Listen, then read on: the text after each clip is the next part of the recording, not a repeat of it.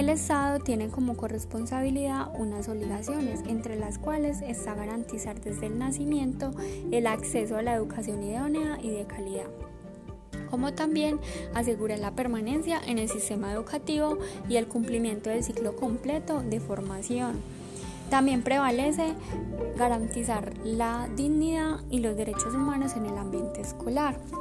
Seguidamente, erradicar las prácticas pedagógicas discriminatorias o excluyentes y sancionar el maltrato.